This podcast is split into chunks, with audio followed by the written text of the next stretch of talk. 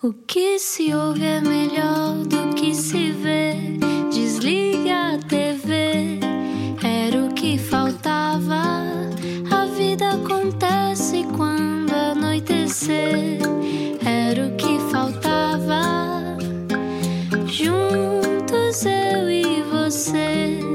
Regresso a casa com a Rádio Comercial. Olá, boa sexta-feira. É um fim de semana de enormes emoções. Isto porque a televisão está a vibrar. Há uh, muita gente que uh, não estava suficientemente confortável em casa, querendo enfiar-se noutra casa. Uh, olá, Ana Martins. Olá, como é que tu estás? Eu estou bem. estava aqui a preparar, fazer a caminha para o nosso convidado de hoje. Muito bem. Olha, eu estive a dobrar meias e disse à minha avó quem era o nosso entrevistado e ela ficou muito feliz e depois disse: E ele é de Angola, portanto, estás a ver. Pois é. é dos nossos, é dos nossos. Nasceu em Luanda, pois é, nasceu em Luanda. Vamos saber quem é o nosso convidado de hoje. Explica-nos como se eu tivesse acordado de um coma. Cláudio Ramos, 46 anos, saiu de casa dos pais um dia para tentar o seu sonho, ser apresentador. Em casa, em Vila Abuim, no Alentejo, não lhe davam grande força para ser locutor de continuidade da RTP, mas sabemos todo o caminho que já trilhou entretanto, não é? Tem sete irmãos, já foi telefonista de uma linha erótica e está prestes a viver o maior momento profissional da sua vida, apresentar o Big Brother. Hoje vem o Era o que Faltava conversar connosco num momento de grande tensão, de grande ansiedade. Bem-vindo, Cláudio Ramos. Obrigado, Rui. Obrigado, Ana, pelo convite. Obrigado. Olá. Como é que tu estás? Como é que está a correr bem. a quarentena? A quarentena está a correr. Os primeiros dias foram relativamente fáceis, porque eu gosto muito de estar em casa e de estar sozinho. Hum, ou seja, isto, eu já estou há dois meses nisto. Uh, estes, estas últimas três semanas, 15 dias já não têm sido muito, muito fáceis, já são meio complicados. Cláudio Ramos, esta é uma altura de particular ansiedade, já lá vamos para falar do Big Brother, é um momento único na, na tua história, também na história da televisão, um regresso, Big Brother 2020, uh, eh, mas antes vamos falar sobre o, o caminho que tu trilhaste até aqui. Uh, eu acho que não é preciso explicar quem é o Cláudio Ramos, mas se alguém acordasse hoje de um coma, Cláudio Ramos, o que é que tu hum. dirias para explicar quem és e o que é que fazes? Eu acho, eu, eu gosto muito de, de, de, me descrever como um comunicador no seu todo, percebes? Não gosto muito daquela coisa, uh, daquele estereótipo que as pessoas têm, ah, ele é só apresentador, ele é só comentador, ele só fala de revistas, ele só escreve, ele só mete as mãos atrás da cara, ele só. Não gosto nada disso. Eu sou um comunicador. E depois uh, aceitei jogar um jogo que é um comunicador que em Portugal não é o mesmo que um comunicador uh, na América, por exemplo, não é? Que é um, em Portugal é um comunicador que tem que se adaptar àquilo que lhe vai aparecendo se quer sobreviver e se quer uh, seguir nesta batalha. Não, em Portugal, um comunicador não tem muito a oportunidade de fazer uma carreira. Vai escolhendo as coisas que vão aparecendo e depois, ao fim, tem a carreira feita, não é? Não nos é muito permitido. Ah, eu agora não quero este projeto, não quero aquele, vou pensar naquele para seis meses. Eu, eu, pelo menos, nunca consegui fazer isso. Conheço poucas pessoas que possam fazê-lo. Por isso, eu seria um comunicador no seu todo, um bocadinho um palhaço deste circo que eu sei que é, onde nós andamos, que assumo perfeitamente, sem nenhum preconceito, nem, nem medo, nem vergonha. Isso Acho quer que é dizer que se tu pudesses escolher, o que é que tu terias escolhido até hoje? Ah, com se, que formato é que tu te revês mais? Eu revejo muito com formatos que ainda nunca fiz, uh, Ana. Eh, eu, eu toda a minha vida, por exemplo, agora vou fazer o Big Brother, que é uma coisa que eu quero uhum. fazer desde que conheço o formato. Uhum. Mas uh, nunca pensei que o convite me chegasse tão depressa, apesar de eu já ter 46 anos. Ou se calhar nunca imaginei, apesar de pensar que me poderia chegar, nunca pensei que me chegasse de verdade. Mas eu gosto de conversar com as pessoas. Eu, eu gostava que a televisão tivesse tempo de conversa, eh, de conhecer pessoas, as conhecidas e as desconhecidas. Mas eu também sei que a televisão, como nós a entendemos e como eu a conheço dentro dela há já 20 anos, eh, não permite que isso aconteça. É uma máquina de triturar e tu tens que te adaptar àquilo.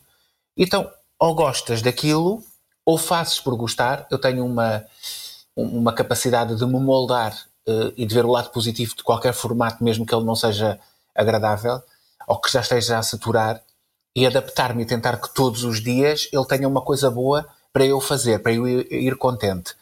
Um, e durante muito tempo foi assim, foi fazendo só aquilo que me aparecia para me sustentar, para ganhar dinheiro, para não sair do mercado, porque em Portugal nós temos, as pessoas podem achar que não, mas se tu sais do mercado uh, de repente, uh, de repente ou, ou, lentamente, ao fim de dois, três anos as pessoas já não, não se lembram sequer daquilo que tu fazias. Desaparecem, não é? Tornam-se irrelevantes. Por isso uhum. me faz muita confusão todas as pessoas que dizem ah, eu, eu sou muito famoso, eu tenho muito medo da fama, eu fico muito incomodado com as pessoas, porque isso tudo me parece muito, uhum. muito, muito falso, porque isto é tudo muito efêmero. Tu estás uh, três meses fora do ar, ou fora de fazer rádio, ou seja o que for, e tens muita vontade de voltar, hum, e se as pessoas não se lembrarem de ti, a coisa é um bocado complicada, mesmo é uma ressaca difícil e uma, e uma coisa muito difícil de gerir. Uh, Mas o que tu mesmo. procuravas, Cláudio, quando começaste, está connosco Cláudio Ramos, na rádio comercial, um, tu quando começaste, o que tu querias era ser esse comunicador ou querias ser famoso? Eu, Rui, eu quando comecei, repara que se nós nos formos focar no meu começo, eu tinha 13 ou 14 anos quando sonhava fazer isto, estás a perceber? Uhum. Então o que é que eu sonhava? Eu olhava para a televisão e eu pensava, eu quero fazer aquilo que aqueles senhores e aquelas senhoras fazem.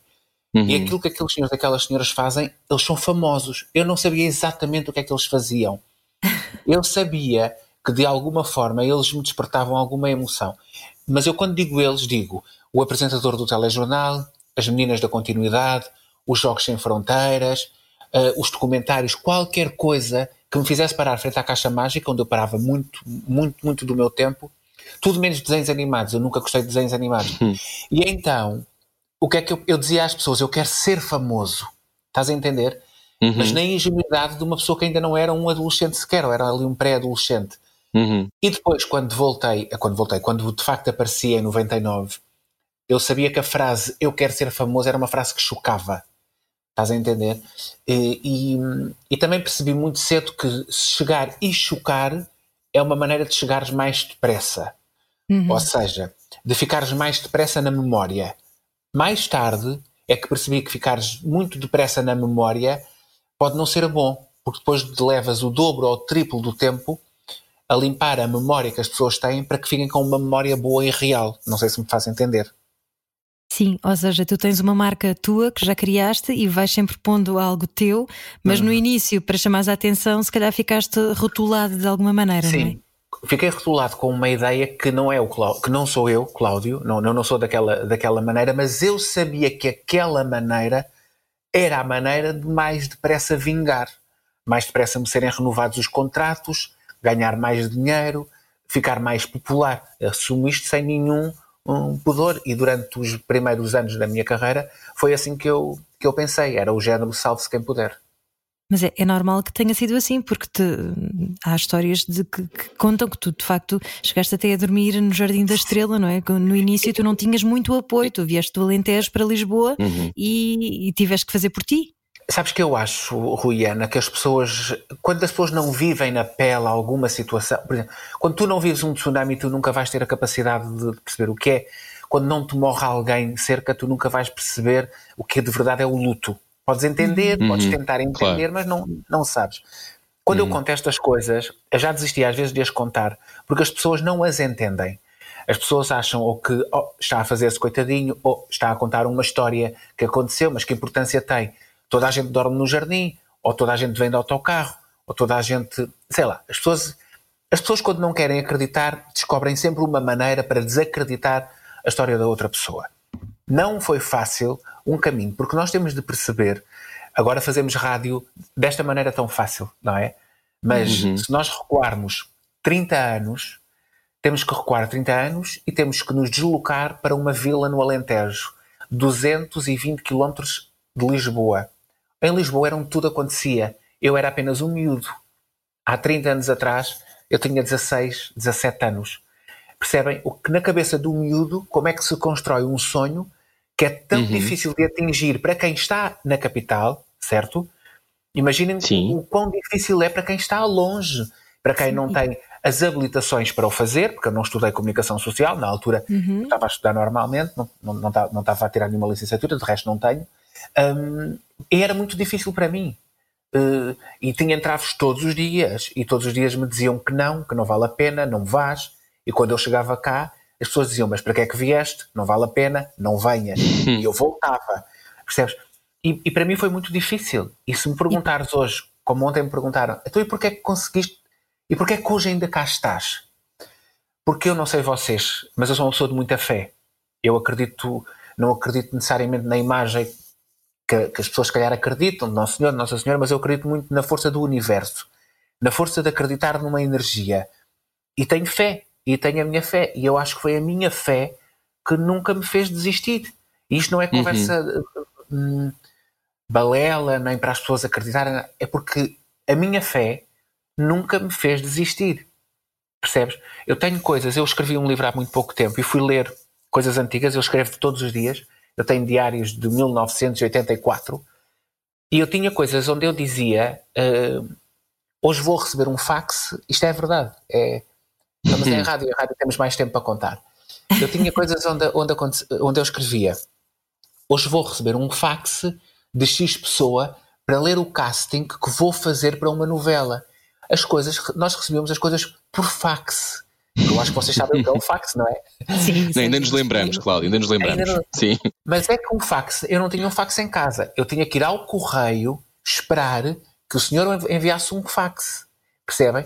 E eu tinha que pagar uhum. para receber o fax. Ou seja, são tudo coisas que eu faria, que eu fiz naquela altura e abdiquei de outras para fazer essas, onde tu pensavas, hoje não sei se as pessoas teriam capacidade para o fazer. Uhum. Porque hoje uhum. somos muito impacientes. Hoje brigamos porque o elevador não desce, porque temos que estar em casa, porque o homem apita. E eu fiz isso tudo, acho que empurrado por uma natureza qualquer, talvez. E hoje também há muitos códigos que são homogéneos para toda a gente, porque a bem ou a mal a internet acabou por uniformizar as pessoas e, e claro. se calhar tu na altura, vindo do Alentejo, não sabias o que era isto de estares em Lisboa, não, não é? No, num, não, numa grande cidade. Imagino eu não sabia oh Ana e Rui, uh, isto é curioso e eu não quero nada que as pessoas pensem que eu conto isto para que, as, porque eu sou o máximo ou nada do género, juro que não. Não, é a tua mas história, Cláudio. Mas repara, mas às vezes sinto um bocado mal, porque as pessoas, ah, ele agora está ali, tem um belíssimo contrato, qual é a necessidade de estar a contar isto? É porque é a força, nós temos de acreditar num sonho, percebes? Uhum. Olha, uma uhum. das coisas, Rui, que eu fiquei encantado contigo, não tem nada a ver apenas um parênteses, foi quando a tua mãe um dia me disse: o Rui vai estudar para Nova York. E eu pensei, uhum. foi para Nova Iorque, não foi? Que tu foste? Foi. E eu pensei, sim, sim.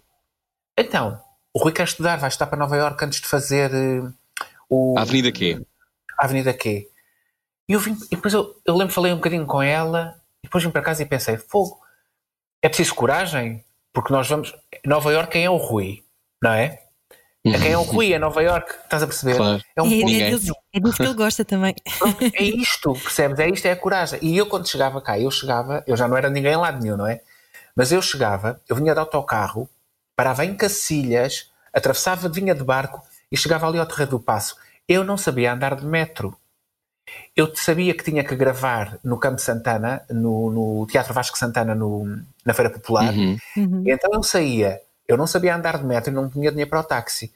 Eu saía em Cacilhas, no Terreiro do Passo, ia a pé até ao Teatro Vasco Santana. E ganhava ah. quatro contos. Percebes? Agora faço isto tudo a pé e acho o máximo e é um ótimo andar a pé. Mas eu fazia, eu era um miúdo. Eu ia uhum. para fazer figuração e ganhar quatro contos. Gastava mais de autocarro. Mas ia e não tinha medo. Percebem? Oh, Cláudio, tinha... sim, mas deixa-me só perguntar-te isto. A tua família não hum. achava este sonho uma coisa absurda, não é? Não acreditava sim. muito que isto poderia, pudesse não. acontecer. Tu, que tens sete irmãos, não é? Uma família numerosa, sim. do Alentejo. Sim, nós somos sete, não é fácil ser, eh, ser uma família de sete irmãos, é, é complicado em todos os aspectos, não é? Financeiros, logísticos, é tudo muito complicado. É muito complicado se o teu pai não acredita no teu sonho, não é? O meu pai uhum. não acreditava no meu sonho. O meu pai tinha uma maneira de pensar diferente da minha, não era melhor nem uhum. pior, era uma maneira diferente, que eu agora a esta distância, porque tenho 46 anos, já a consigo entender, eh, percebendo, ok, ele se calhar queria o melhor para mim, tudo bem. A minha mãe sempre foi uma mulher, e ainda hoje é, que quer o melhor para nós. Não é uma pessoa que diga vai, mas também não é uma pessoa que diga fica. Diz, se é o que te apetece, assuma as consequências. Porque a minha mãe sempre nos disse que os filhos não são dela os filhos são do mundo. Hum. Ela tem a obrigação de os receber sempre quando eles tiverem necessidade de voltar para casa, mas ela não pode fechar as portas. E ela sempre me disse isto. E eu assumi as consequências. Quando saí de casa com 16 anos, nunca mais voltei à casa da minha mãe a, a viver, claro, depois voltei muitas vezes. Uhum. Mas a minha mãe e o meu pai, eles não sabiam uh, o que é que eu. Uh, as vezes que eu vinha a Lisboa, uh, o que é que eu passava, eu não contava, às vezes eu também tinha vergonha de contar. Um, é, é, é, humilhante tu chegares a, a, a, Lisboa. Eu vim fazer um casting, o meu primeiro casting que foi um, ali no, no, no, na Casa do Castelo, no Largo Contador uhum. Mor, com o Filipe Vasconcelos para o Clube Amigos Disney. Há muitos, muitos, muitos anos. Eu, eu inscrevi-me uh, um jornal que era o Tal e Qual, no, uhum. acho que vocês sabem qual era, tinha Sim. um anúncio, eu respondia por carta, com uma fotografia que não era a minha, eu achava que podia enganar as pessoas, não é? Então eu mandei uma fotografia. Que, que tu mandavas, se não era a tua? Eu acho que mandei de um amigo meu chamado Nuno, que eu acho que ele era bem mais giro que eu, e eu mandei a fotografia dele. Opa, ingenuidade de pensar, claro que um dia vão descobrir. É, isto é um disparate. Então eu cheguei ali, a Patrícia Vasconcelos é testemunha cá, falamos disto muitas vezes. Eu cheguei lá, havia imensa gente, os castings na altura tinham muita gente à porta, não é como agora. Quer dizer, agora também não faço uhum. tantos, mas tinham muita gente. Estão a ver ali a casa do castelo, aquela, aquela zona toda do castelo cheia de gente, uhum. aqueles miúdos giros, aquelas manequins com as garrafas de água, todas bonitas, eles todos giros, e depois venho eu. E era o número 734, nunca mais me vou esquecer. 734. E chego e penso, o que é que eu estou aqui a fazer? São todos mais bonitos que eu, são todos mais giros, são aquela coisa toda, mas lá faço o casting tinha a cara cheia de borbulhas, lembro-me perfeitamente, não era a pessoa da fotografia, claro. Hum. A Filipa Vasconcelos pergunta-me, ah, mas você não é esta pessoa. Eu digo, ah, olha, e a, a, minha resposta foi esta, e não é mentira. Ah, eu peço desculpa, mas quando me lembrei que não era essa pessoa, já tinha fechado o envelope. Esta foi a minha resposta. okay. Palmas para o improviso, muito passou. bem. Essa passou, a segunda ela pergunta-me assim: Cláudio, tem a cara com muitas borbulhas, uh, tem noção que é televisão e não sei o quê, e eu. Ah, não se preocupe, isto passa. Eu ontem não tinha. Comi foi uma sorda de marisco e sou alérgico ao marisco. É a segunda resposta. Pronto. Tudo bem, não sei o quê. Improvisa. Pá, isto é verdade. Isto hoje parece ridículo, mas isto é verdade. Era a minha enorme capacidade de querer. Pronto. Uhum. Então, olha, vai para casa. Quando chegar a casa, uh, telefone porque antigamente nós telefonávamos para saber se tínhamos ficado no casting. Então lá vai o Cláudio para casa, dá autocarro, não sei quantas horas seriam, chega à casa, telefona e diz 734. E a pessoa de lá diz: ainda não foi desta, fica para a próxima. E tu pensas assim: meu Deus do céu.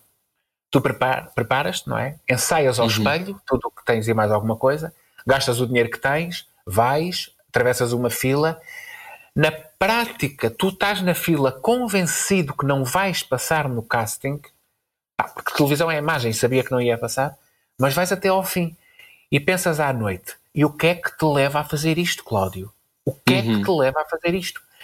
Mas havia sempre qualquer coisa que me dizia que para insistir. Sempre, sempre. E eu ia insistindo. Mas nunca, nunca tiveste um plano B do género, pá, se isto não correr bem, vou ser arquiteto, vou ser Tinha qualquer sempre, coisa. Eu era muito esperto, eu trabalhava, eu, outra coisa que eu fiz, eu era, eu trabalhava na rádio, eu comecei a trabalhar na uhum. rádio no Alentejo com 16 é. anos, a arrumar discos.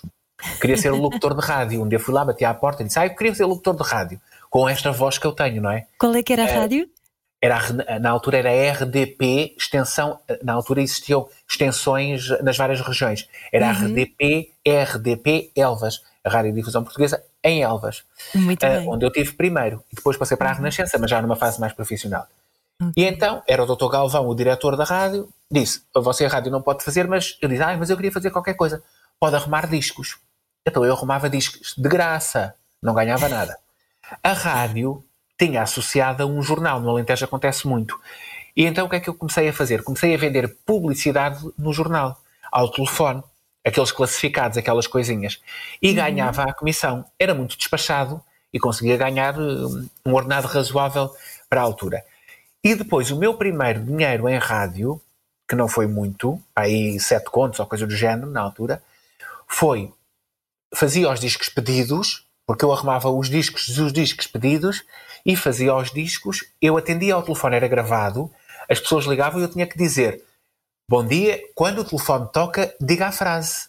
Eu só tinha que dizer isto.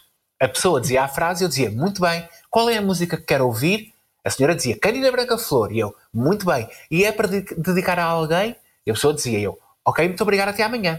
Pronto. Gravava 10 telefonemas destes e pronto. E eram os discos, chamava-se Quando o Telefone Toca, que eram os discos pedidos, e foi assim o meu primeiro dinheiro em rádio. E depois fui crescendo, fui, eu era muito furão, inventava programas e coisas e depois conseguia patrocínios para as minhas coisas e era assim que me orientava. Percebes? Mas nunca pensei que, que a rádio ou o jornal fosse a minha, uh, o meu futuro. Tu querias mesmo era a televisão, não é? A televisão e mais tarde a escrita. Eu acho sempre que se um dia pudesse viver só de escrever, vivia só de escrever. Verdade? Sim, eu gosto muito de escrever. A minha filha também tem este.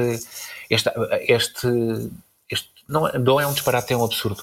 É esta capacidade, este, este gosto por escrever uhum. de qualquer coisa. Podemos escrever mal, mas a capacidade uhum. de poder escrever. Eu adorava eh, eh, escrever e um dia alguém descobrir os meus escritos, publicá-los e eu ficar rico de repente com as coisas que escrevi.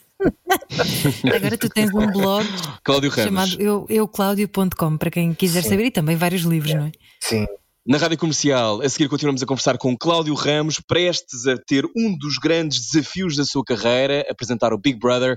Venha daí, há mais conversa. A seguir a isto. Era só para chamar a sua atenção. Era o que faltava. Com Rui Maria Peco e Ana Martins. Na comercial. Boa sexta-feira com a Rádio Comercial, bom fim de semana. É já no domingo que o país vai conhecer a nova casa do Big Brother e o novo apresentador está cá hoje, o nosso convidado, Cláudio Ramos. Já falámos uhum. um, um, pouco sobre a tua capacidade de inventares o teu futuro, mas isso parece uma, uma qualidade que está nos genes. Onde é que tu vais buscar essa tua coisa uh, indomável de teres a resposta na ponta da língua, de resolveres a, a tua vontade de vir ao casting a Lisboa, de inventares programas quando se calhar ninguém te dava a menor hipótese de fazeres um programa. De onde é que isso vem? Tu tens uma ideia? Há alguém na tua família, uma avó, alguém que te tenha passado esse, isso, Cláudio Ramos? Não, é que não há ninguém ligado à, comunicação, não há ninguém. A minha mãe é uma mulher muito forte, mas eh, e, e nada se lhe mete pela frente, mas uh, ligada a outras coisas de trabalho, não tem absolutamente nada a ver com isto.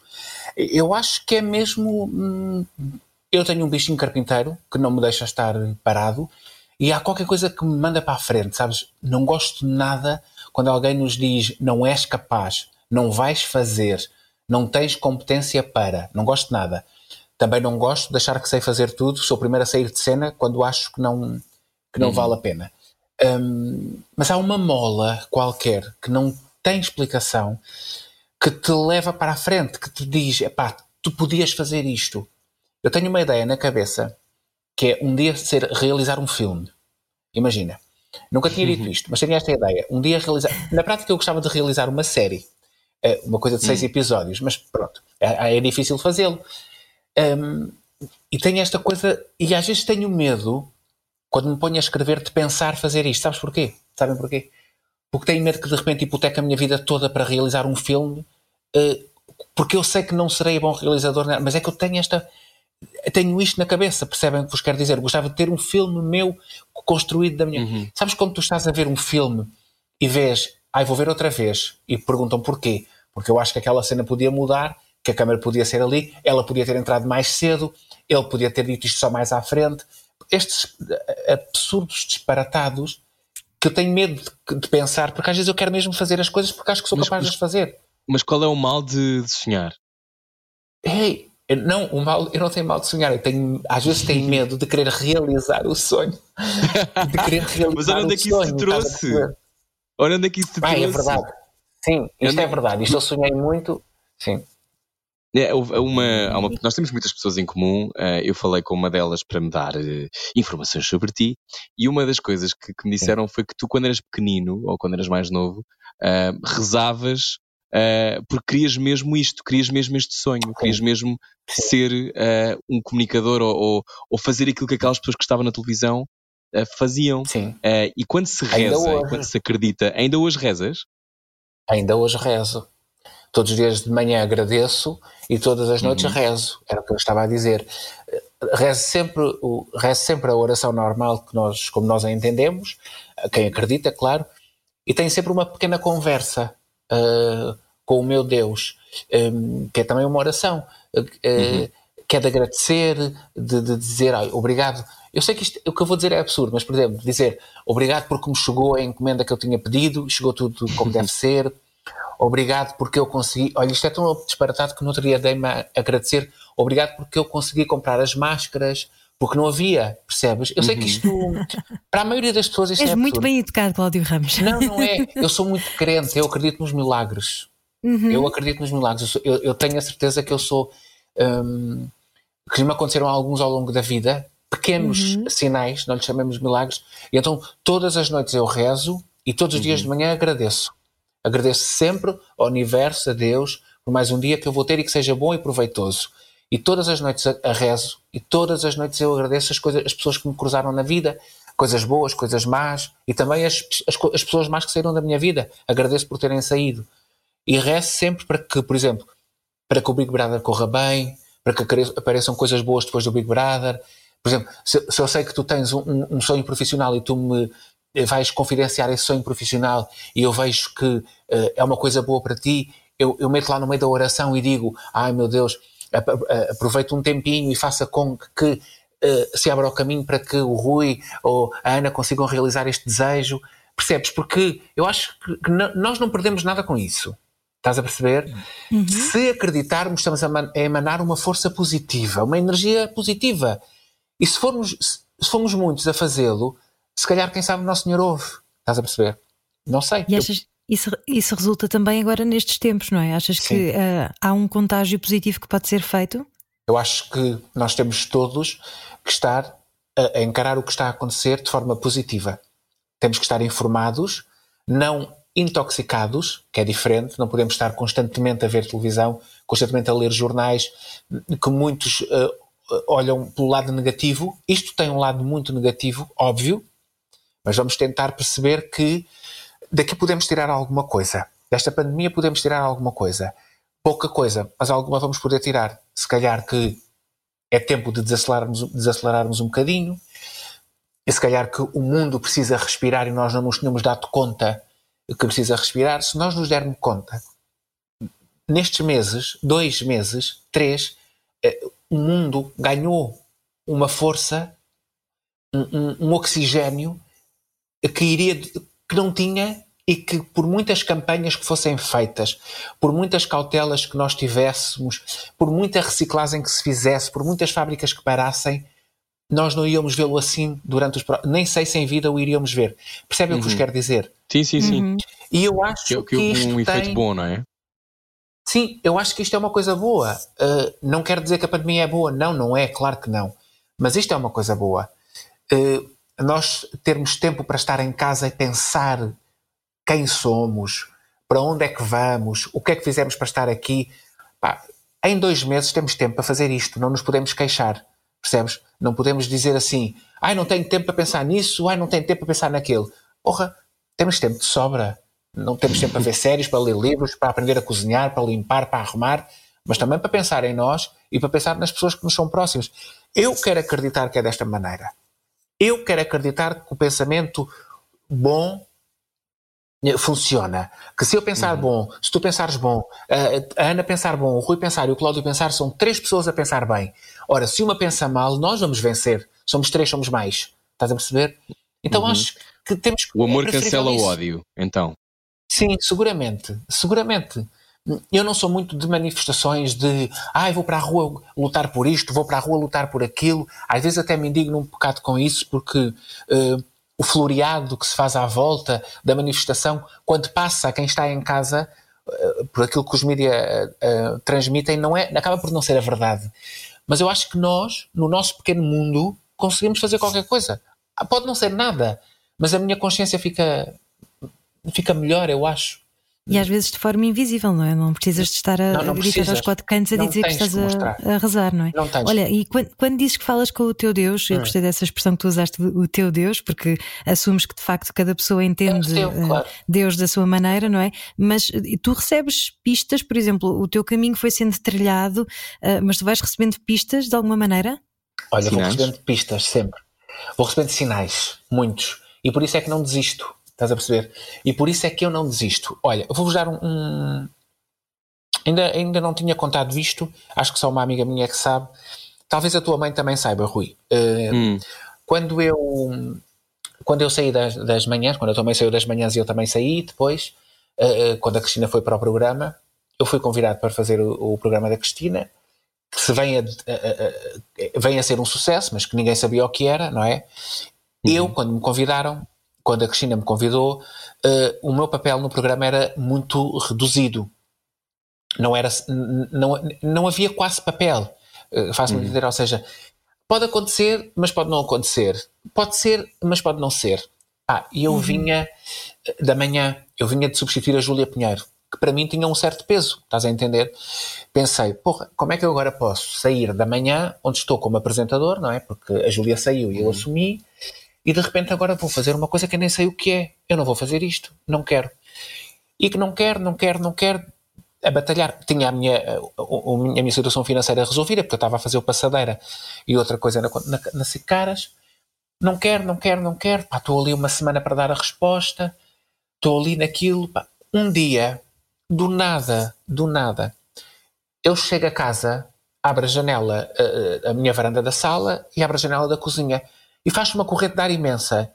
E a estante, que não estava presa, como não continua a não estar, cai. Os livros da estante caem todos em bloco. Ou seja, uhum. a estante cai e os livros caem com a estante. Há um livro, um livro que não caiu, ficou fora. É o livro da Cristina Ferreira. Uau! Uh, e eu pensei assim: será um sinal? Okay. Sim, é exatamente. Eu, que, é, eu pensei: ok, está certo, muito bem, é isto andei aqui às voltas, tá, tá, tá, tá, tá, tá, tá, tá, tá, tá, tá, tá, tá, tá.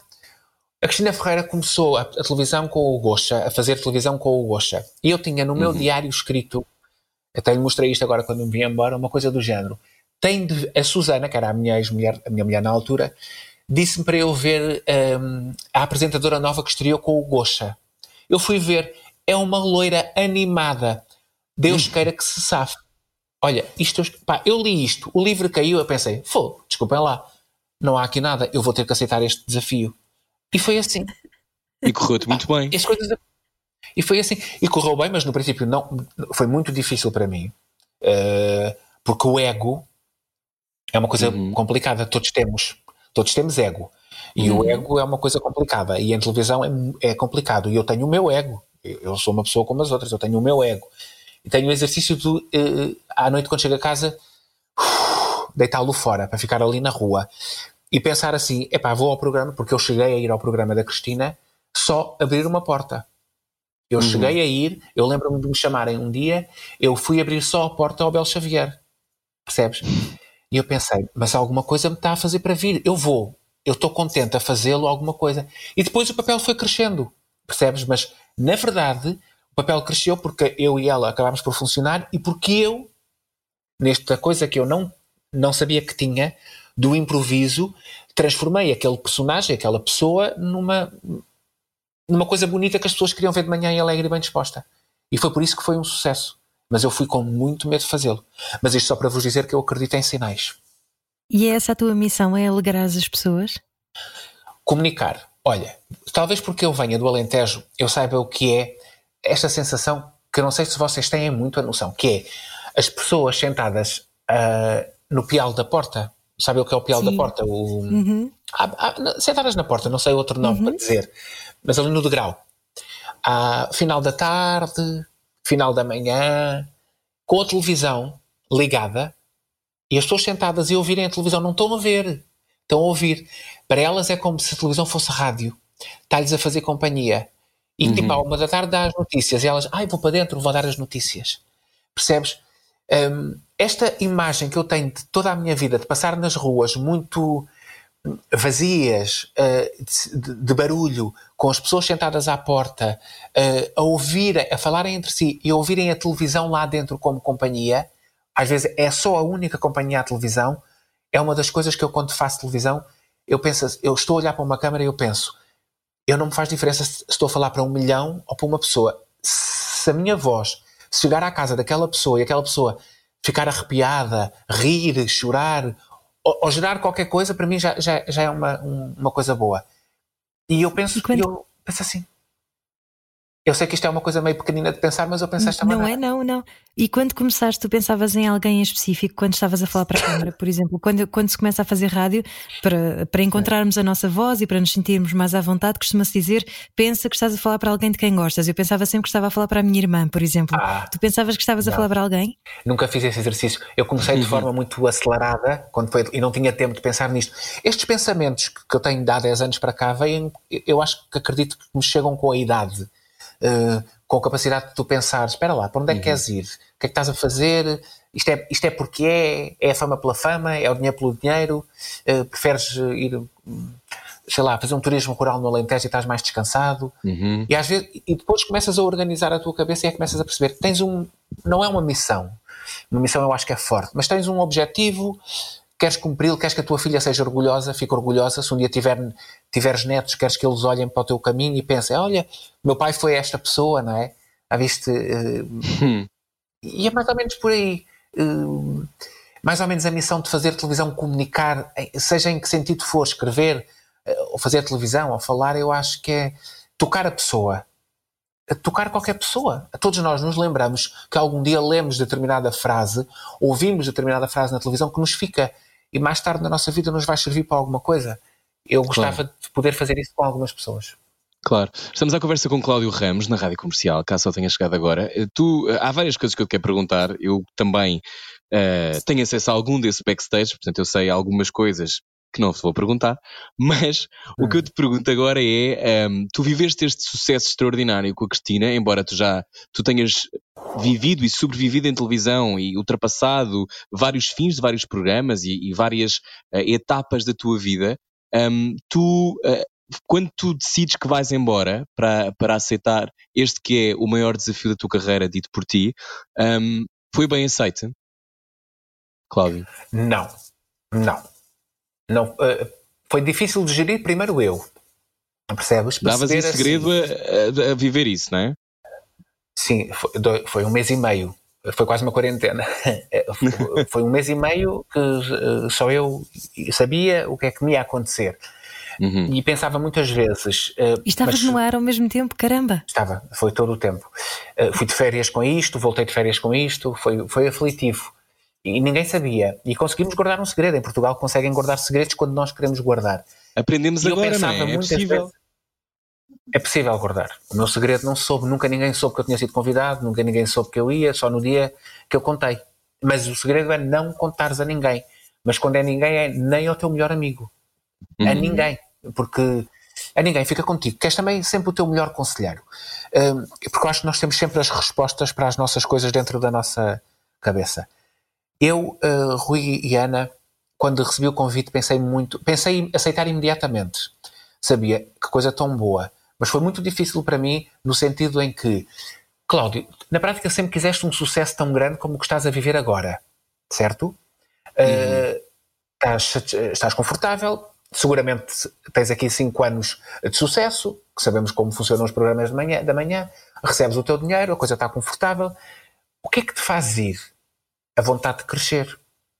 A vontade de crescer, de provar a mim próprio, a mim, não é aos outros, hein?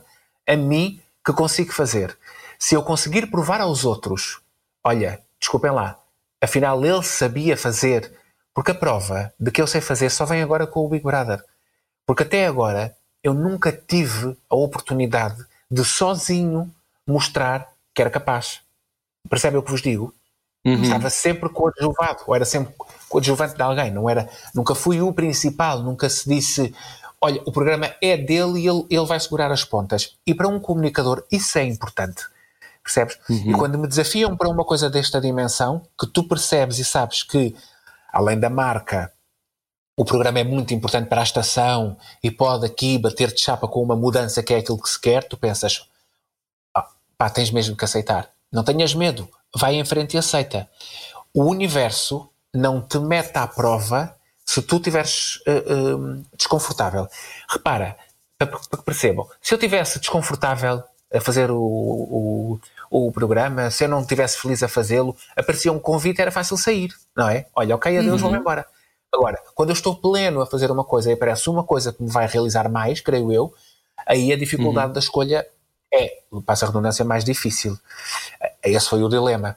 Mas na minha cabeça estava logo decidido. Assim que não recebeu bem, porque não recebe, nenhuma empresa iria receber bem, porque eu sou um ativo bom. Uhum. Eu não tenho nenhuma modéstia em dizer que eu sou um belíssimo ativo nisto que é uh, uh, fazer televisão. Um bom ativo é uma pessoa que tem que é um pau para toda a obra. Faz Consegue muitas fazer coisas, não é? tudo. Uhum. É, exatamente. E não deixa os diretores uh, defraudados. E na SIC eu fiz durante 18 anos de casa tudo, percebes? Mas nunca tive, na verdade, a oportunidade de mostrar que, aquilo que eu também consigo fazer. E se não me foi dada ali a oportunidade, Uhum. apesar de Isso é eu um ter pedido, como, como deixar um, um, um namoro ou um casamento que simplesmente Sim. até pode funcionar e ser funcional, mas que não é se calhar a paixão que vai fazer desafiar para outra. Não, vai para outro, não Ah. vais para outro lado, não, não vais aprender mais, não é? Eu acho que também tem a ver com isso.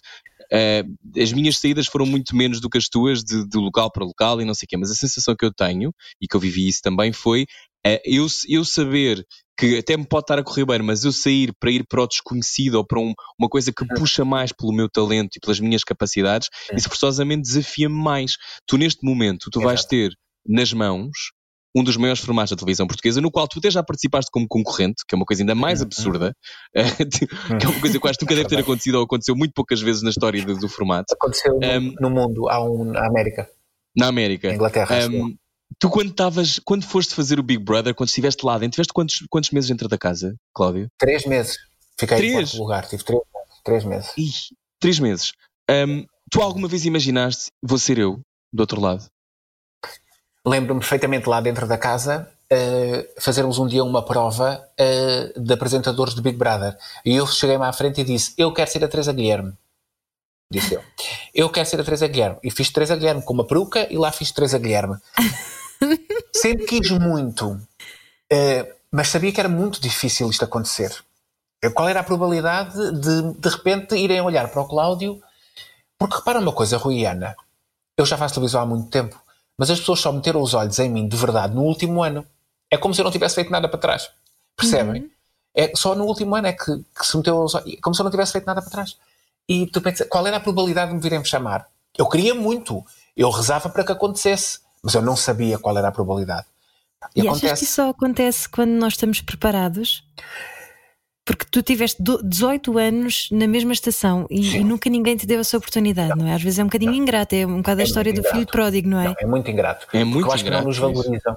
É muito ingrato. As pessoas não têm a noção quando, ai, saiu, ingrato, estava tão bem. As pessoas não sabem o que é tu estares numa estação de televisão onde acordas todos os dias às 7 da manhã, todos os dias. Durante 18 anos, eu acordei às 7 da manhã para trabalhar. Nos últimos 5 anos, eu acordava às 7 da manhã todos os dias e durante 3 dias da semana saía da SIC à meia-noite e meia. Sendo que um Uau. dos dias eu nem sequer saía do estúdio, porque fazia programa de manhã, acabava, fazia programa à tarde, acabava, fazia dois programas à noite. Era o que eu queria, era o dinheiro que eu ganhava e aceitava fazer, nunca fui obrigado. Mas aceitava sempre na esperança de um dia, porra, chega um formato e olham para ti e pensam, Cláudio, além disto, tu podes fazer aquele formato. Porque todos nós sabemos que também nos sabe bem, não é? Valoriza-nos. Nem é o dinheiro. Atenção. É dizer assim, Cláudio, tens aqui um, um formato de três semanas à noite que eu acho que é a tua cara. Vamos tentar fazê-lo. Ok. Oh, Rui Ana, vocês não sabem. Eu enviei propostas, eu fiz pilotos, eu paguei do meu bolso uma série de coisas para que as coisas resultassem. E não resultaram. Não funcionou. Eu saí da SIC porque eu não tinha como crescer. Há pouco falaste nas relações. Tens uma relação muito feliz. Adoras a tua casa, as férias com a tua mulher, com o teu namorado, chegas a casa, o jantar é bom, a conversa é boa, mas na cama não funciona. Não funciona um mês, dois meses, três meses. Ao quarto mês lá fazes qualquer coisa.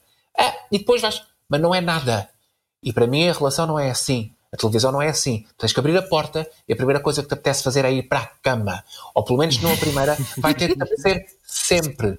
Se não a primeira, porque eu sou exagerado, vá- a cama numa relação, em termos normais, eh, no, geral, é uma coisa que tem que te apetecer sempre. O dia que não te apetecer cama com a pessoa que tu escolheste para estar contigo, é porque alguma coisa está morna, é porque alguma coisa não está bem. Deixa de ser a pessoa para ser o amigo, que também é muito importante. Percebe o que vos quero dizer? E ali naquela Então não percebemos, Cláudio. Então não percebemos. Pronto, era isso. Cláudio E agora Ramos vou incentivar o amor, não era o que faltava? Clá- Não, mas é Cláudio é- Ramos, que tem uma longa carreira de resto a falar de amor também, não é? Como, não só como ahm, alguém que escreve sobre amor, como o Esquadrão do Amor no canal Q, como tu já foste telefonista de uma linha erótica, Cláudio Ramos. Eu fui, Opa, conta- eu fui. Conta-nos tudo, como Eu é que tu fui. fazias? Então, olha, quando eu trabalhei, eu quando acabou as Noites Marcianas, fui trabalhar com a Luísa Castelo Branco, um, fui apresentar um programa no canal 21, que não é do vosso tempo, eu acho, eh, que depois veio- mais tarde veio ser a CNL e depois transformou-se na SIC Notícias. Ah, eu lembro-me. Lembram-se? Havia Sim, um canal 21 que era, o detentor era a TV, a TV Cabo na altura, chamava-se mesmo TV Cabo. E tinham programas e, tinham, e eu apresentava à noite um programa com o Luísa Castelo Branco chamado Noites Interativas. Eu tinha que estar em estúdio às 4 horas da tarde, mas eu não tinha nada que fazer durante o dia. Eu vivia no Saldanha, na altura. Então eu respondia a um anúncio, dizia: precisamos de vozes. Eu tenho uma voz horrível, mas eu achava que às vezes podia ter uma voz boa. Demorei muito tempo a aceitar a voz que tenho. Não é horrível. É, Não é agora horrível estou a também, é sobretudo Não, a é- tua é- voz, é completamente É, característica. tua voz, é super castiça. Sim, mas olha, agora estou a fazer lá mais ou menos, mas a minha voz normal não é, não é, não é uma voz boa. Um, eu respondi ao anúncio de rádio e, este- e era um casting, ao, ao- ao- ao anúncio do jornal, e era um casting que se fazia por telefone. E a pessoa telefonou-me e eu falei. E a pessoa dizia assim: e se você tivesse que namorar, como é que falava com a sua namorada ao telefone? E eu dizia, e ela, mas que tom usava? E eu respondia-lhe, e se tivesse que fazer uma conversa picante como era? E eu respondi, "Bom, não interessa, fiquei no casting. Então eu trabalhei numa linha erótica. Eu tinha que estar, trabalhava turnos de duas horas, antes das quatro da tarde, imagina o que é fazer erotismo das 11 à uma, por exemplo, é uma coisa bonita. Estás sentado com os, os, os microfones metidos no- assim na cabeça, como uma telefonista, atendes, nunca mais me vou esquecer, chamava-se Linha Banana, era o 09, 0931 22 22 22. Era, já não sei se era no- 0931, mas sei que era 22 22 22. E o que é que vocês tinham que fazer? Tinham que ter, a- a pessoa entrava, não é? Imagina eu estava assim, eu via uma luzinha encarnada, uma pessoa entrava, eu tinha que dar conversa àquela pessoa até entrar outra pessoa. Porque o objetivo é que aquelas duas pessoas ficassem a falar em linha o maior tempo possível e não trocassem números de telefone para não falarem fora da linha. Para estarem muito tempo, Ah, que eram chamadas então de valor acrescentado. Tu eras o mestre de cerimónias. Eu pensei que tu desses conversa ao Não. nível do. Não, se não chegasse ninguém, eu tinha que dar Ok. conversa. Eu tinha que Ok. dizer, como é que se chama? Xavier. Um, e na altura eu era ainda muito hetero. Não sei se me faz entender, então era, tornava-se a coisa mais eh, complicada. Mas lá me conseguia orientar e lá me safei. E não ganhava mal. Eu lembro-me que ganhava na altura no canal 21 400 contos. Um, eu, eu não sei se não ganharia tanto ou, ou aí metade ma- mais ou menos nas linhas. Eu ganhava muito bem, não ganhava mal. E depois saí.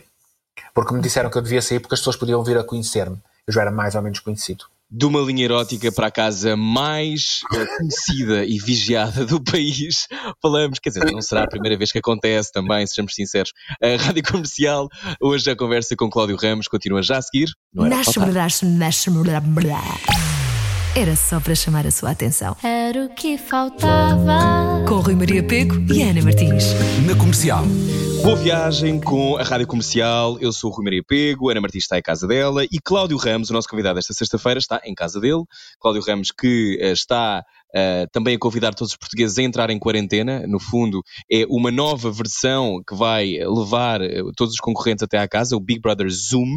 Já falamos um bocadinho sobre isto. Mas antes, eh, Cláudio Ramos, tu eh, aceitas o convite a TVI? Estás a ouvir-me? Está toda a gente a ouvir-me? Estou a ouvir, estou a ouvir, estou a ouvir. Ah, pronto. Sim, sim, estamos aqui. Este silêncio. Não estavas a ouvir feedback nenhum, não é? Deixa-me-. Esta coisa de não nos Eh, vermos nos olhos. Sim, é estranho. Ahm, tu, tu falaste e foste particularmente ah, cândido nos últimos anos sobre, sobre este tema e eu, eu percebo também que é, ah, tu há bocado dizias, ah, ainda eras muito hetero. Ah, tu não Sim. fazias ideia que podias ser homossexual? Eh, como é que eu consigo explicar isto para que as pessoas percebam que as pessoas quase não percebem nunca o que, eu- que, eu, que eu quero dizer? Eu sabia, eh, desde que me conheço como gente, que eu não era exatamente como o meu irmão mais velho ou como os meus amigos da escola. Eh, mas eu também sabia que eu queria muito ter uma família, uma casa, um cão, família, Uhum. filhos, uma família normal, percebes? Uhum. Eu sei, é uma dualidade típica. estranha. Sim. Exatamente. E eu, eh, quando me casei, casei convencido que era para a vida toda, se não, se não para a vida toda, para muito tempo. Eh, há coisas que eu não consigo explicar. Eu não, eu não me lembro, por exemplo, quando eu era pequenino, eh, eu via, por exemplo, uma série que dava, que vocês não lembram, que era o Fame. O Fame. Uhum. Eh, e eu lembro-me sempre de me preocupar muito mais com o maiô das bailarinas do que com as conversas dos bailarinos. Isto eh, podia querer dizer já alguma coisa, faz-me entender. Pronto.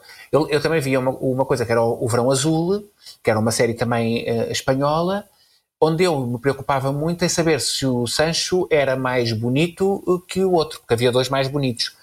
Isto devia querer dizer alguma coisa quando eu era uma criança, não é? Preocupar mais com isso do que com as tranças da pipi ou outra coisa qualquer.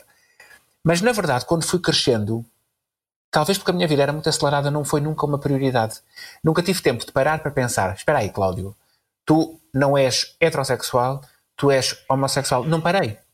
Quando tive tempo, condição financeira, logística para parar um pouco para pensar sobre a minha vida, se calhar che- cheguei à conclusão: ah, espera lá, agora está na altura de acertares este teu momento. E então eu acertei este meu, este meu momento. Acertei de tal forma que não quis voltar ao, ao momento antigo. Fui muito leal comigo, com a minha maneira de pensar, que é eu não eh, eu não fiz nunca, eu nunca tive uma vida dupla. Não critico quem tem, tem, é o problema de cada um. Ou seja, quando eu entendi que não era heterossexual, agarrei em mim e fui resolver tudo o que tinha a resolver para fechar aquele capítulo. Não sei se me conseguem perceber. E depois abri um outro capítulo na minha vida. Foi completo. É assim. E vivi isto com. Nu- Nunca tive um psicólogo por causa disto, tive por outras razões na vida, e analistas e psiquiatras e trilha por uma linha. Por isto nunca tive. Resolvi muito bem resolvido. Consegui eh, resolver junto das pessoas que me são próximas de forma muito bem resolvida, incluindo da minha filha mais tarde. Eh, nunca para mim foi um problema, uh, Ruiana. Nunca me deitei um dia na cama a pensar, epá, que chatice. Agora sou homossexual, e agora? Mas sabes porquê é que nunca fiz isto? Uh, porque se calhar esperei muito tempo para dizer o, o que era, para me assumir eu próprio aquilo que era, porque tudo o resto estava resolvido. Percebes? Eu já tinha o dinheiro no banco, já tinha o nome feito, já tinha a casa. Não sei se vocês me conseguem entender esta maneira de pensar. Uh, Ou seja, entender. tu quando resolveste, quando de facto disseste à, tua ex-mulher e, e, e resolveste separar as águas, já tinhas também capacidade para poderes fazê-lo. Sim, exatamente.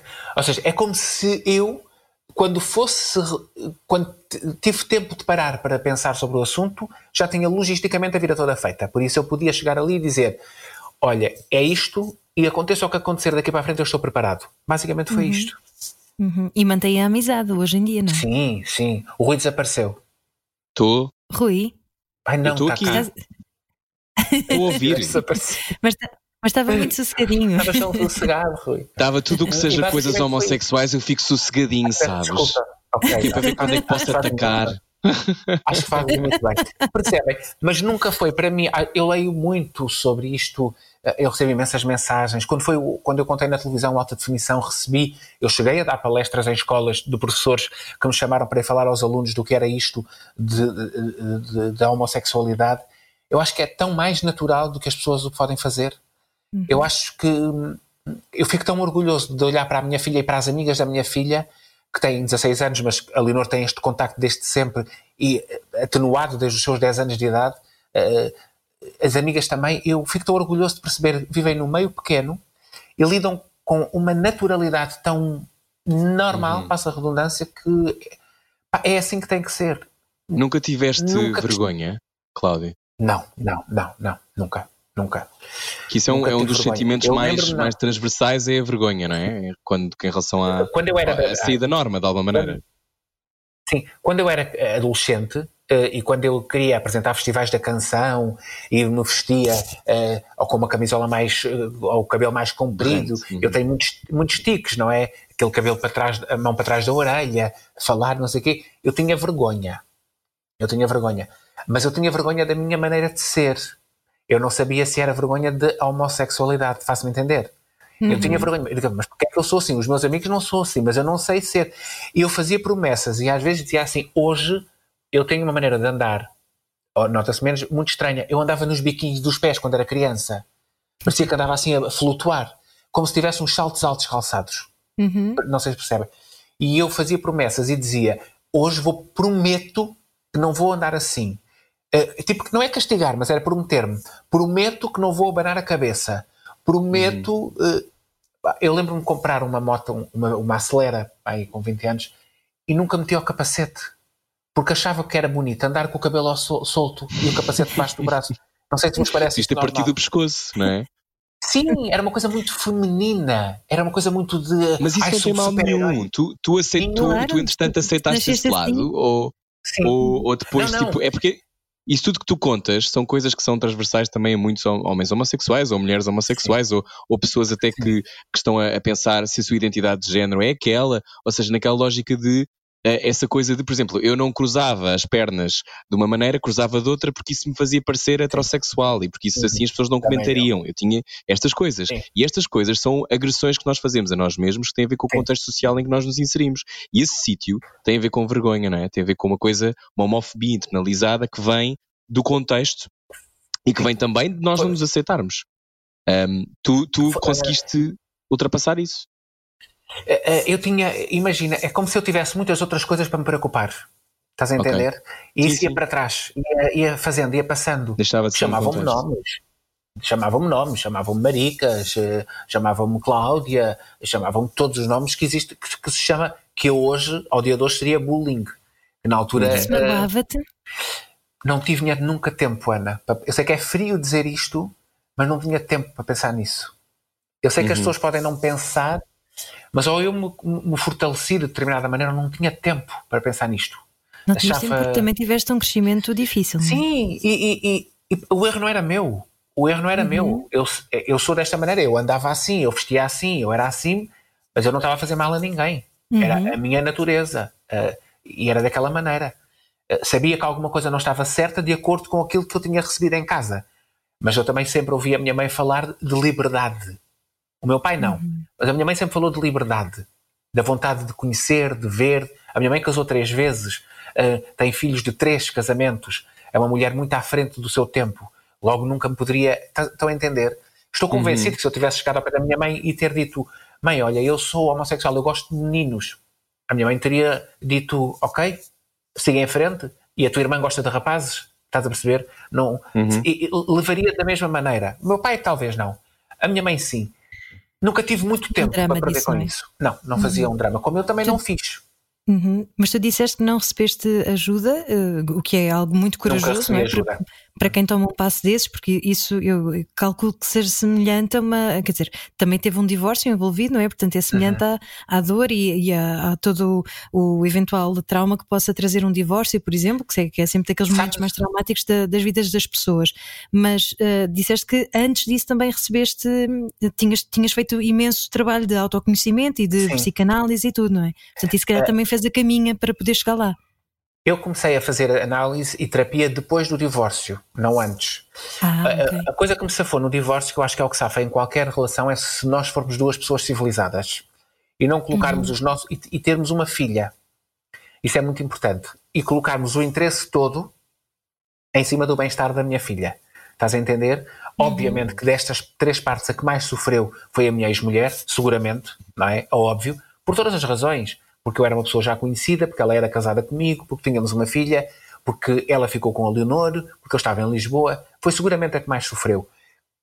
Mas eu tive sempre um, um, também aqui a mão de Deus ou do universo que me acalmou, me acautelou, permitiu sempre gerir as coisas da melhor maneira possível. A relação com a Leonor foi sempre maravilhosa e a relação com a Susana hoje é das minhas melhores amigas. Percebem?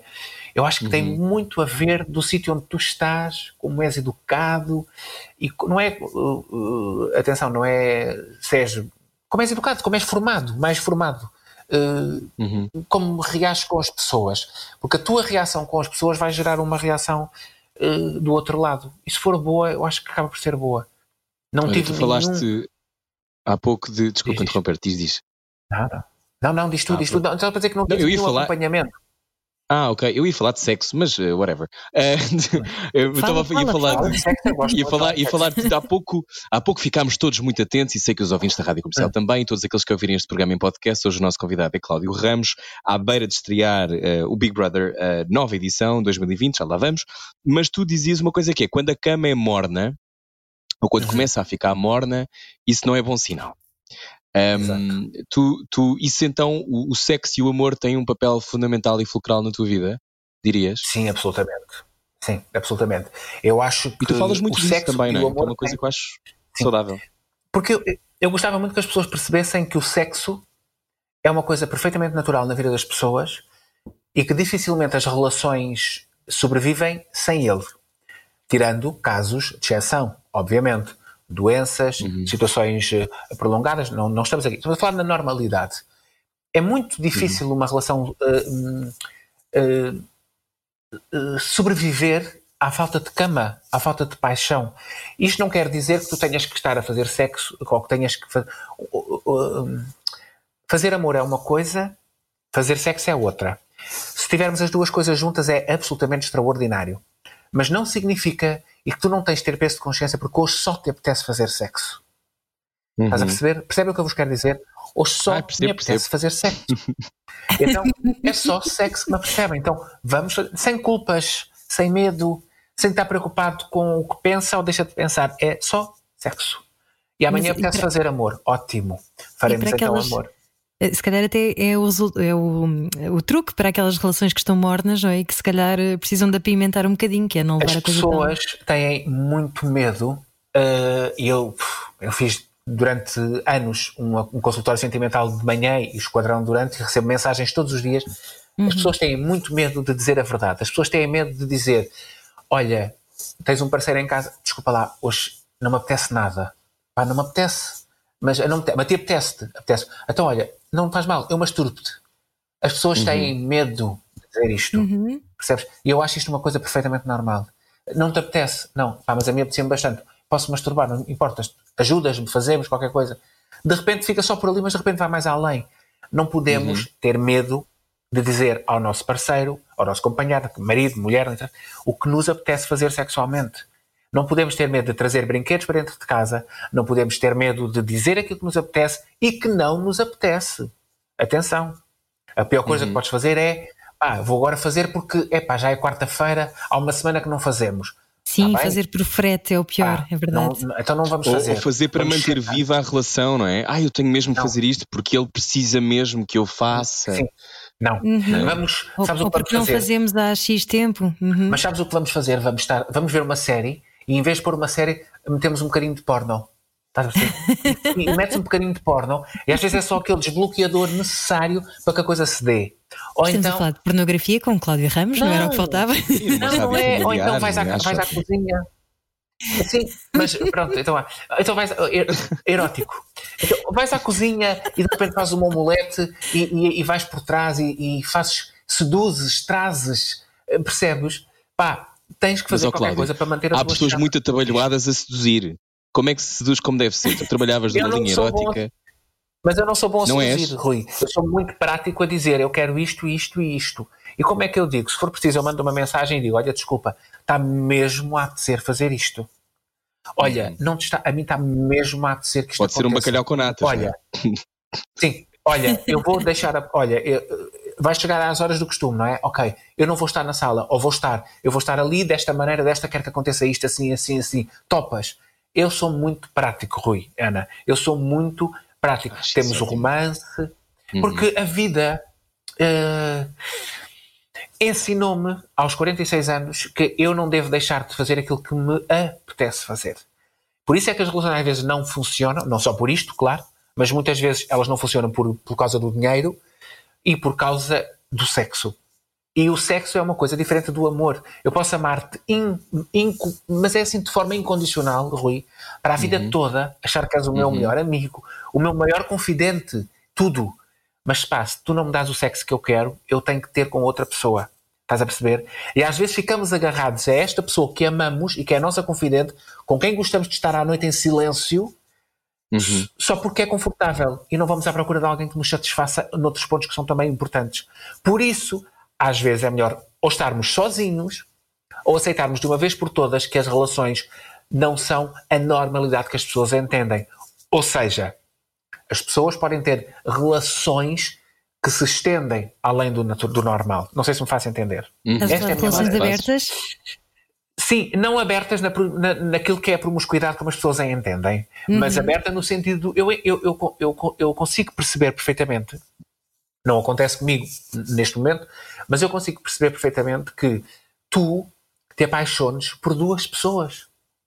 Porque, e que tu vivas. Nós é que achamos muito estranho. Eu já conheci pessoas que vivem a três e que têm relações a três.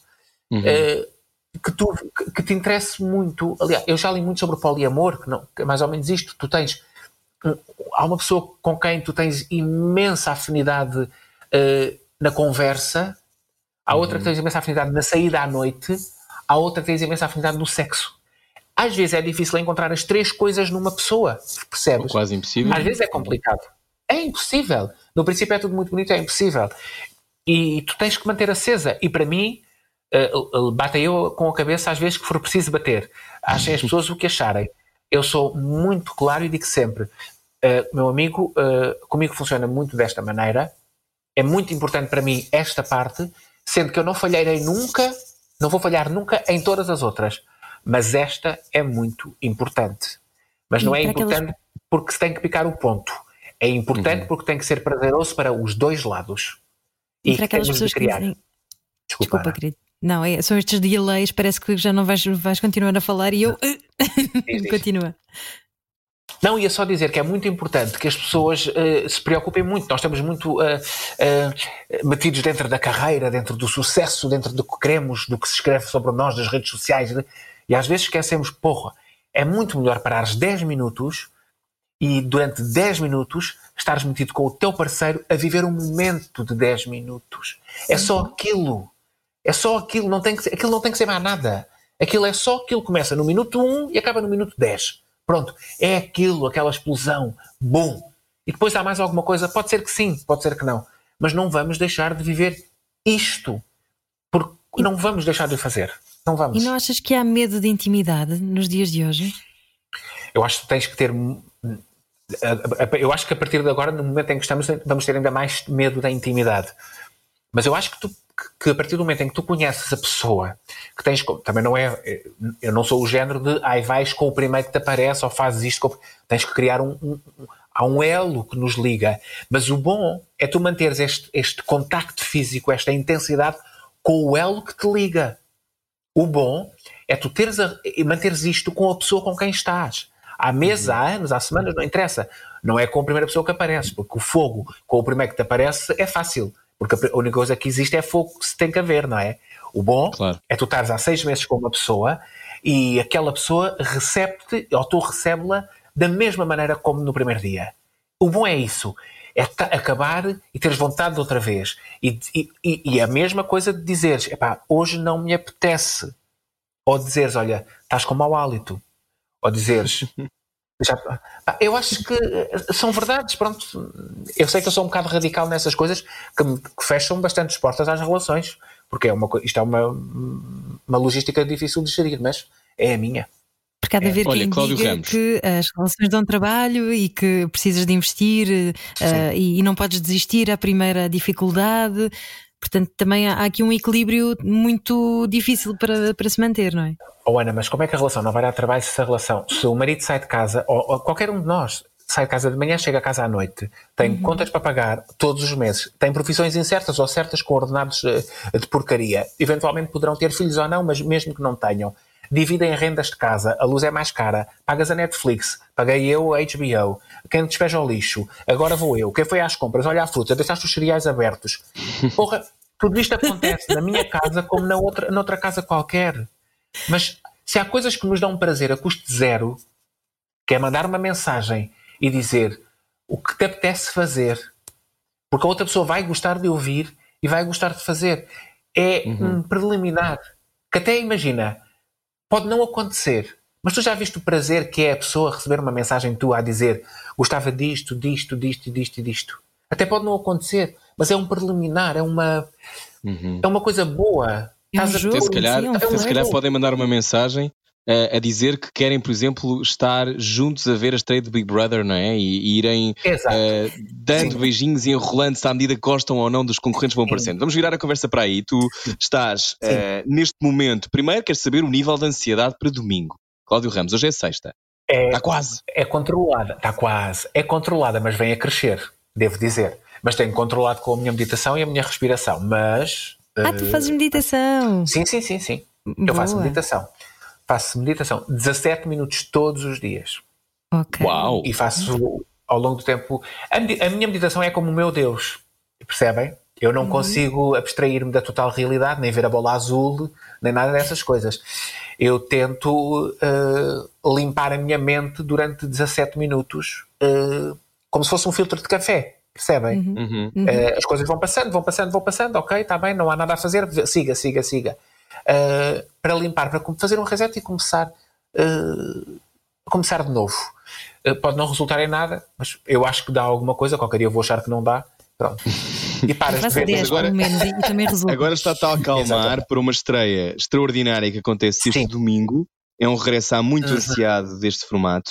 Em Portugal vai Uhum. começar de uma maneira que eh, ninguém estava à espera. Aliás, segundo, segundo sei, eh, é uma espécie de mashup de vários tipos, ou seja, uma mistura de vários formatos de reality show, porque estamos numa altura inédita, não é? Que é de repente as pessoas estão fechadas em casa, de repente há aqui as questões das quarentenas, dos testes ah, para perceber se as pessoas têm ou não coronavírus. Neste caso, explica-nos tu, Cláudio. O BB Zoom é uma espécie de. O, o jogo começa mesmo no domingo, mas eles não vão logo para aquela casa extraordinária com vista para o mar e com plasmas que saem do chão, ah, na Ericeira, já no domingo. Eles vão, durante duas semanas, os teus concorrentes vão estar ah, a viver separados, não é? Eles, eles vão estar, eu acho que é o bebê mais bebê de sempre. Eles vão estar todos separados, nós vamos vê-los entrar nos seus apartamentos, eh, apartamentos do Big Brother, T0s, como eu lhes chamo, eh, com todas as condições, filmados 24 horas por dia, cada um no seu apartamento, a cumprirem a quarentena, que é aquilo que falámos tanto nestes últimos tempos.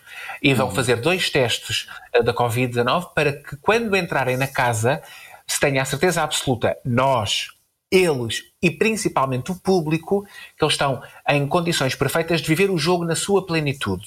Eles iriam fazer sempre isto. A TVI achou que era importante mostrar ao público eh, o que se passa durante esta quarentena. Porque nós todos estamos a bater com a cabeça nas paredes, não é? Então, vamos mostrá-los a eles a entrarem nos seus apartamentos e a viverem a quarentena nos seus apartamentos com interação. O jogo começa logo. Há interação entre eles que é a interação possível em tempos de quarentena, que de resto é aquela que todos nós temos feito ultimamente. Por isso se chama Bebê Zoom. Eles vão conhecer-se, eles vão ver-se, eles vão falar, eles só não se vão tocar. Isso vai ter que esperar que cheguem à casa. Mas vão Mas olha- classificar-se, avaliar-se, tudo no início. Não há internet, tudo igual, não há notícias Não do há. exterior, não há nada não há dessas nada, coisas. não. Nada disso. Meu Deus, Existe- imagina o que é entrar numa Existe- casa nesta altura. Não há nada disso. Existe o contacto com o Big Brother, mas eles na casa do Big Brother também não têm nada disso. Existe o contacto com o Big Brother que os fará proporcionar ao longo desta quarentena, várias vezes por dia, contactos entre eles, atividades, jogos, que será o conteúdo do programa, e também se se vai perceber a dinâmica deles dentro do apartamento que eles estão sozinhos. E nós estamos a vê-los 24 horas. Que loucura. Eu Olha, adoro, eh, eu adoro. Claro, eu sei que tu adoras. Aqui, aqui há, uma, há várias perguntas que eu tenho para fazer que eu também gosto muito deste Sim. lado, que é, primeiro, eh, não, imagino que eh, vais para a TV, aceitas o convite, de repente explode o coronavírus, imagino que para, para uma televisão isso seja, ai meu Deus, e agora o que é que fazemos? Como é que vamos enfiar estas pessoas para fazer um programa de televisão, não é? Um, estes tempos antes de vocês terem chegado a esta conclusão e de terem conseguido pôr tudo a, a funcionar, como é que tu os viveste? Foi, foi tranquilo? Eh, tu Foi tranquilo. Estás-me a ouvir, Rui? Ana? Eu estou a ouvir, sim. Ok. Pode- mas eu acho que podes continuar. O Rui Ah, desapareceu, olha, mas foi ele, ele vai tranquilo, voltar. porque hum, quando arrebentou o coronavírus, Aqui. quando se ia, dois ou três dias antes do, do primeiro estado de emergência, o, o, o Nuno liga-me e diz, Cláudio, vamos adiar. E eu pensei, ok, a palavra adiar significa durante um tempo. E eu pensei logo rapidamente, hum, o programa vai estrear maio, junho, nunca iria para setembro. E depois pensei, E se for para setembro, vai para setembro, porque esperou 20 anos, vai esperar mais uns meses, não há problema nenhum. Lidei sempre com muita. Juro-te, uh, eu nestas coisas que me acontecem de impacto, eu lidei, lido sempre com alguma tranquilidade. Fui trabalhando nele, tirei para trabalhar mais nos concorrentes, conhecê-los melhor, melhor, ver as VTs, ler a história da vida deles, tudo isso. Quando me falam no BB Zoom, fiquei empolgado, porque é um formato completamente diferente, vai ser adaptado noutros países do mundo, é porque obviamente o mundo, se continuar assim, uh, em Demolshan vai ter que fazer isto uh, uhum. noutros, noutros lugares. Eu tenho visto muita televisão lá fora e os, os formatos estão todos sem público e estão todos mais frios. Então, ou seja, eu estou a fazer uma espécie de, de, estágio televisivo para que a coisa corra da melhor maneira possível. Mas nunca deixei que a minha ansiedade viesse cá para cima. É sempre um pensamento positivo. Foi sempre uhum. o, o, até ao dia da estreia. Que vai acontecer. Olha, e estás, estás a ouvir-me? Estão a ouvir-me? Estou? Estou a ouvir, estou a ouvir. Sim, sim. Ah, bom. Pronto, a, a minha pergunta agora é, é, as pessoas ficam sempre a imaginar quem serão os concorrentes, uhum. claro que não nos vais contar nada, imagino que não, não. mas uh, se quiseres contar alguma coisa também aceitamos. Uh, mas o que eu queria perguntar era, tu estás contente com, com este lote de convidados, de concorrentes, muito, que também são convidados? Muito, muito. Muito são pessoas muito, completamente muito, diferentes, muito, Cláudio. Muito, São, são. Olha, não, uh, todos nós temos a ideia do estereótipo, eh, do estereótipo de, de, de, de, pessoas da noite que se conhecem uns aos outros, que é o que sempre se diz, não é? Pá, uhum. Não tem nada a ver. São idades muito diferentes, mas que entre todas elas ainda se conseguem entender são pessoas com formações diferentes, com vidas diferentes, umas vidas mais confortáveis, outras menos confortáveis. Temos um, um arquipélago representado, temos pessoas que são portuguesas, mas fizeram parte da sua vida lá fora. Um, Uh, temos pessoas temos pessoas com muitas características que muitas podiam ser, se não nossos amigos, nossos vizinhos da frente e pessoas com quem nos iríamos identificar na vontade de nos divertir. Não sei se passaria o Natal hum. com todos eles, não é? Mas iria divertir-me com todos eles. Há, há, gente muito, muito divertida. Vocês vão perceber logo no primeiro dia, logo, e vão perceber que isto não é conversa de, de vender programa. Vão mesmo perceber que eles são gente como a gente. E além da companhia, o que é que achas que o programa vai acrescentar agora às pessoas que acompanham? Ah, eu acho que proximidade. Eu acho que as pessoas uhum. vão olhar para este Big Brother com uns olhos como que não olharam para nenhum devido ao facto de todos nós estarmos a viver numa espécie de isolamento obrigatório, não é? Uhum. Porque, embora possamos ir ao supermercado, temos acesso à informação, damos o passeio higiênico, alguns vão trabalhar, tudo isso, mas a verdade é que somos obrigados a estar em casa. Uh, e quando tu estás em casa com a tua mulher, os teus dois filhos, o cão, o gato, a sogra que vem, não pode ir porque o marido está de quarentena, e de repente a mesa do jantar num dia corre bem, no segundo dia já o copo está fora do lugar, no terceiro já se discute quem é limpa a mesa. Porquê? Porque estamos 24 horas confinados, não é? É tipo jantares de Natal. O Natal é uma coisa muito bonita, só que o Natal não é só o dia 24, não é? A família começa a chegar dia 22, dia 23, 24, 25 ainda lá estão, 26 já ninguém se aguenta, né? Uhum. Já está toda a gente. A minha mãe faz uma mesa muito bonita, ai, fica sempre, até ao dia de Reis. Eu, dia 25 à noite, a minha mãe já está a tirar tudo da mesa, porque já quer que toda a gente vá para a sua casa. Porque já está farta, estão a entender? Então, é, é, o, é, o, que vai acontecer com eles é isto. O, o, nós agora vamos olhar para o programa e vamos pensar, epá, determinada reação do concorrente eu também a podia ter feito, ou eu também a queria ter feito e não fiz porque tive o maior eh, poder de me controlar. Eu acho que o facto de estarmos confinados durante este tempo nos vai fazer olhar com outros olhos. Por isso uhum. eu digo que vai trazer mais proximidade. E depois um vai trazer uma frescura. Não, mas não é. E vai trazer-nos um, um, uma frescura de antena. Obviamente que eu sei que há muita gente que não gosta do formato, como eu também não gosto de futebol. Não podemos ajudar, obrigar toda a gente a gostar do Big Brother. Nem compartilho daquela ideia que toda a gente diz, ai, toda a gente vê. Não. Há pessoas que não vão ver. Eu nunca vi em toda a minha vida um jogo de futebol. Eu nunca vi em toda a minha vida um, um concerto dos Iron Maiden, ou do rock, ou uma coisa ou o que for. Nunca vi. E nem sei uh, os nomes destas coisas. Pronto. E, e, nunca vi a Guerra dos Tronos. E não vi a Casa de Papel. Pronto. E toda a gente pode ter visto, mas há sempre alguém que não vê. Eu não divido, não sou opinião, ai, toda a gente vê. Não. Eu acho é que quem vai ver se vai identificar. E eu quero é que seja muita gente a ver e quer que traga à, à televisão uma dinâmica grande, uma, uma elasticidade uhum. que permita olhar para a televisão e nós não, não tenhamos a coragem de dizer ah, a televisão está morta. que é uma coisa que eu ouço muito e me faz muita impressão. A televisão está morta. A televisão agora é a internet e são as plataformas e são as Netflix, HBO, as Apple TV, porque a televisão, como a conhecemos, está morta. Eu não quero acreditar que esteja. E acho que lufadas destas, gostem muito ou gostem pouco, uh, ou dinâmicas destas, como aconteceu, por exemplo, com a transferência da Cristina, não estou a comparar, estou só. Uh, são coisas uhum. que fazem mexer o panorama, não é? Mostram que afinal a televisão está viva. Eu gosto de fazer parte desta, deste pedacinho de história. Cláudio Ramos, eu também. Eu não sou fã de, do formato, mas tenho muita ah. curiosidade em saber. Uh, isto é uma experiência sociológica. As pessoas que vão Sim. para dentro das, da casa, primeiro das casas individuais e depois da casa do Big Brother, no fundo não vão saber o que se passa no mundo. Portanto, uh, não, não vão saber o que é que vai acontecer se, entretanto, quando eles saírem já não haver vírus, claro. eles não sabem o que é que se passa, ou não é? É, é uma experiência sociológica mundo... interessantíssima. Há gente no mundo que estava dentro do reality que não sabia que existia coronavírus. Foram informados uhum. mais tarde, quando isto tomou ah, Noutros Big Brothers? Noutros Big Brothers, no Brasil, ah. uh, na, Holanda, na Holanda não, na, na, na, Grécia não chegou a estrear, uh, na Suécia. No Canadá foi interrompido, não foi? Em, interrompido no Canadá. Em Espanha continuou, não o Big Brother, mas o, o Survivor. Uh, eles foram informados mais tarde na ilha e continuaram, o programa continua de forma normal. É uma, olha, eu estive lá dentro três meses e quando saí, eu, eu estive dentro do Big Brother três meses e quando saí não sabia nem conduzir nem usar o multibanco. É para vocês Nem me lembrava do PIN do telemóvel. O quê? É verdade. Nem me lembrava do PIN do meu telemóvel. É verdade. É uma realidade Olha, tão que, boa. Que hilário tão... que isso esteja tudo a acontecer. Uh, agora é também, verdade. numa equipa extraordinária, tens a Maria Botelho Muniz e a Mafalda Castro contigo. A Maria, Mafalda. Duas pessoas que eu adoro. Maria Botelho Muniz, uma das pessoas que eu mais amo no mundo, a Mafalda Castro, que eu também adoro, com quem trabalhei na Mega há muito tempo. Um, estás contente, imagino. Estou muito contente. A Mafalda conheci agora, mas a Mafalda é uma uhum. pessoa muito disponível.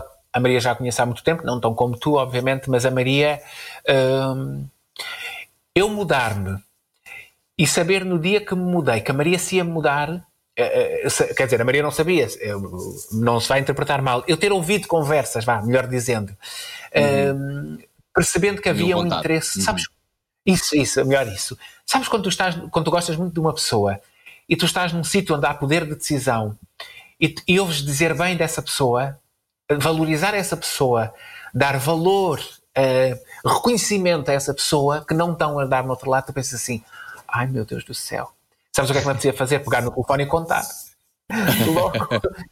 porque fica, é, é, é, é, é tão bonito tu veres, é tão, é tão gigante tu veres as pessoas de quem gostas um, crescerem, não é? Uh, veres assim, olha, um balão de oxigênio. A Maria vai fazer uma coisa que ela adora. Ela adora o formato também, ela vai crescer, vai ser valorizada, ela passa para uma televisão que a valoriza. Cresceu, o cresceu na SIC, não estou a desvalorizar, atenção, não é? Mas uh, eu fiquei tão orgulhoso, como se fosse uma irmã minha mais velha, porque eu fico muito contente com o sucesso dos meus amigos. Fico mesmo uh, vaidoso. Uh, sabes, eu babei quando aqui no domingo a vi com o Gosha e vi que. E tu, sabes quando tu ficas assim mesmo contente, aquela coisa, ah, pá, carasca, é, é, que, é que ainda bem que aconteceu. Fico contente, porque, porque eu acho porque ela merece, porque além de ser muito boa comunicadora, se não estava ali, obviamente, hum, é uma pessoa tão disponível e eu acho que são raras as vezes que nós encontramos boas pessoas no caminho. Uhum. Uh, e vê-las de qualquer maneira. É, é, como é que eu vou explicar? Sabes não sei se vocês gostam de receber flores, eu gosto. E, e, quando vos dão flores e as flores vêm ainda frescas e metem dentro de um jarro uhum. de água e três ou quatro dias depois as flores começam a abrir eh, e tu uhum. oh, coisa tão bonita. É o que eu sinto. Hum. Oh. e terminamos esta conversa a falar de desabrochar. que bom, é, que bom ouvir isto, que bom ouvir isto. Um, olha, é muito... Cláudio, parabéns. Obrigado. Parabéns por ter chegado ao sítio onde sempre quiseste estar. Uh, sabemos que uh, provavelmente nunca vais esquecer-te do caminho que trilhaste a chegar aí. Acho impossível não, que te esqueças. Uh, porque sabes a dificuldade que é ter esse lugar e chegar a esse sítio. Um, e, e, fico muito contente que tenhas conseguido fazê-lo. Parabéns. Espero que uh, não vou dizer-te muito mais coisas para não agoirar a estreia, porque é como no teatro, não se diz muito. Uh, não, vou dizer-te dizer em direto agora muita merda para domingo e mostra tudo aquilo, mostra todo o teu talento e a capacidade que tu tens de ser surpreendente. E acho que, às vezes, eu acho que nestas coisas, e, e como sabes, tenho alguma noção de como é que as coisas funcionam a este nível, uh, de quando há uma grande pressão e quando há muitas pessoas a olhar e muitas pessoas têm opiniões. Uh, eu, eu não vivi tanto isso, mas vivi sempre através dos outros e acho que aquilo que é mais importante é nós mantermos autênticos e fiéis àquilo que nós queremos fazer. E acho que tu é. és muito fiel àquilo que queres fazer. Portanto, parabéns e boa sorte. Oh, obrigado. Deus queira que eu consiga fazer isso tudo e mais. Deus queira que no domingo ocorra lindamente e que na segunda-feira as pessoas estejam rendidas ao formato. É o que eu mais quero neste momento. E tu é nem isso. vais dormir, não é? À espera eu das não audiências. vou dormir. Eu garanto que eu não vou dormir à espera. Eu, eu sou daquelas pessoas que vivem a televisão no seu todo, incluindo muito esse bem. momento. Cláudio Meus Ramos, amigos, muito obrigado. Adeus, já este domingo. Obrigado. O Big Brother Zoom. Ouça a conversa inteira em radiocomercial.ol.pt. Eu e Ana já voltamos para nos despedirmos. Bom fim de semana. Adeus, Cláudio Ramos. Vai descansar. Obrigado. Beijinhos, obrigado. Beijinhos, obrigado. Era o que faltava. Com Rui Maria Pego e Ana Martins. Juntos eu e você. Na comercial.